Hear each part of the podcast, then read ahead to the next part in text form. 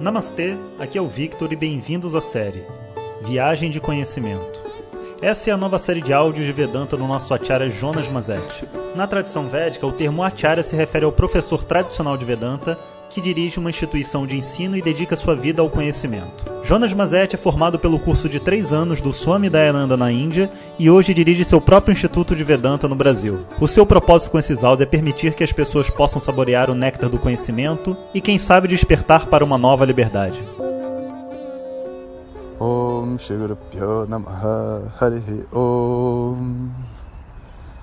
Bom dia.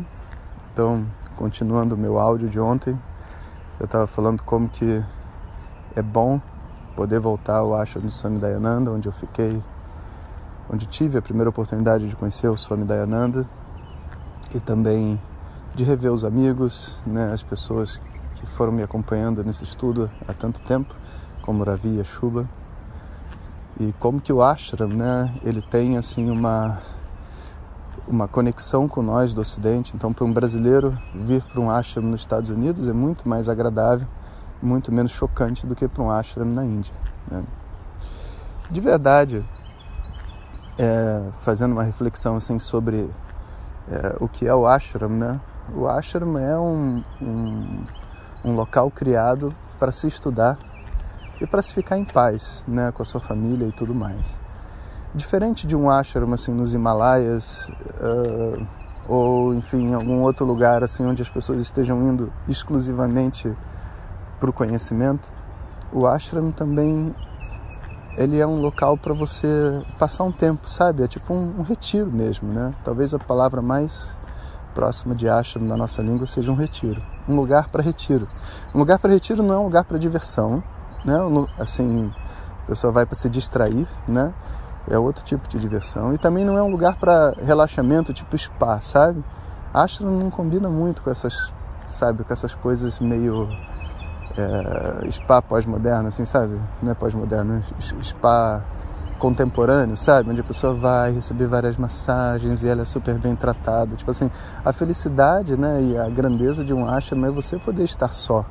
É você poder estar com você mesmo e não precisar ser bem tratado para estar bem mas com contato com a natureza, com a proposta de realidade, né, de você poder ter relações reais, falar o que você pensa e tá todo mundo querendo crescer, sabe? Esse aspecto assim, ele é mais é, ele é mais relevante para nós, né, dentro desse contexto do estudo do que o relaxamento puro e simplesmente porque a pessoa está estressada, sabe, e precisa de uma massagem, né? E mas enfim, como o Swami Dayananda já foi, né? Ele teve seu Mahasamadhi, né? é assim que a gente diz na tradição, ele faleceu. A verdade é que hoje aqui no ashram a gente só tem é, três swamis, né, que representam assim esse processo de esse processo de ensino de Vedanta, né? O Swami Viritatmananda, que foi um desses que a gente teve a oportunidade de estar com ele aqui durante esse período, o Swami Tato Vedananda também, que é um grande Swami, e o Swami Pratyabudananda, que dá menos aula de Vedanta e dá mais, conta mais histórias, né? uma pessoa assim mais brincalhona. As aulas dele são sempre histórias que ele conta, com ensinamentos, né? Mas histórias. E a relação né, de estudo dentro do ashram hoje já é bem menor do que da época que eu vim aqui, porque o Swami Dayananda eu acho que era o grande coração dessa história, né? E as pessoas vinham para estudar com ele, estudavam, etc. Agora eu, eu sinto assim como se a, aquela objetividade, aquela força para estudar, né, tivesse reduzido. E tanto foi que quando a gente veio com esse grupo de alunos para cá, né, e as pessoas viram a gente estudando e com aquela força, todos eles falaram, assim, alguns, alguns né, inclusive o Swami Viditato Manando, que essa energia era muito boa para o ashram, porque pessoas realmente querendo estudar e animadas e não sei o que, traz essa energia de volta, né, do estudo, sabe? E foi o que a gente falou para ele. A gente, a gente disse sobre Mananda, foi uma honra e uma bênção poder estar aqui com o senhor esses dias, ouvir os ensinamentos. A gente realmente sentiu como se o Swami Dayananda estivesse aqui com a gente, sabe? E por que essa energia, né? A verdade é que se estamos aqui hoje conversando sobre Vedanta, foi por causa das bênçãos do Swami Dayananda e do Swami Chinmayananda, seu professor, e diversos outros né, que vieram antes, igualmente importante, mas foi por causa deles né, que a gente está aqui. Então, é, daqui a pouco a gente vai ter que se despedir desse ashram, né? E fica aquela, aquela coisa assim de que é, eu acho que eu vou voltar aqui novamente, sabe? Aquela, aquela dúvida dentro da mente. Eu acho que eu vou voltar aqui novamente. E sem saber exatamente o porquê, sabe? Não é porque tem alguma grande coisa para ser feita, porque de verdade não tem.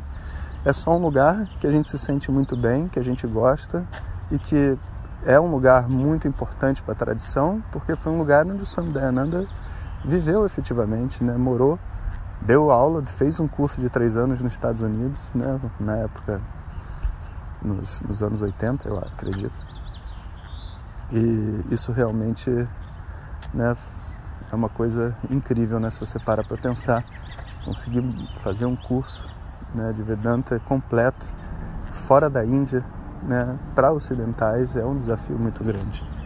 E ele fez, né, e o Ashram está aqui, e agora a gente tem essa honra né, e esse privilégio de poder compartilhar dessa energia, ver os templos, o templo, estar tá com as pessoas que estiveram aqui com ele, né? E olha que, né, que benção a gente poder sentar aqui dentro dessa sala de aula e dar uma aula no mesmo lugar onde o Swami Dayananda dava aula, né? E reviver, né? Eu acho que dá, consigo até lembrar onde que eu sentava na sala de aula, né? Como é que era a sensação de estar aqui dentro. Né? Todos aqueles insights vindo, a mente se abrindo.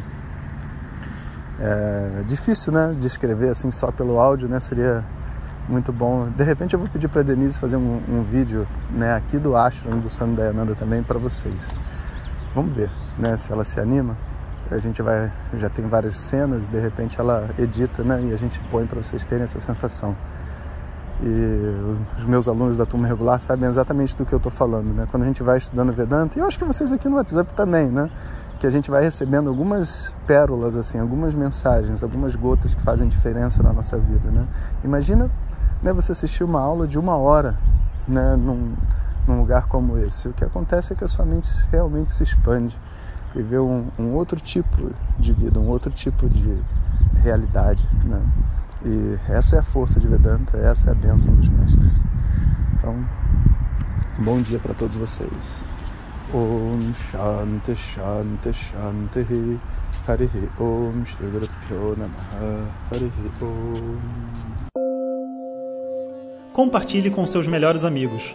E se você quiser receber nossas mensagens diretamente no seu WhatsApp, clique agora no link que vem junto com o áudio. Para outras informações, www.vedanta.com.br. Até o próximo áudio. Om Tat Sat.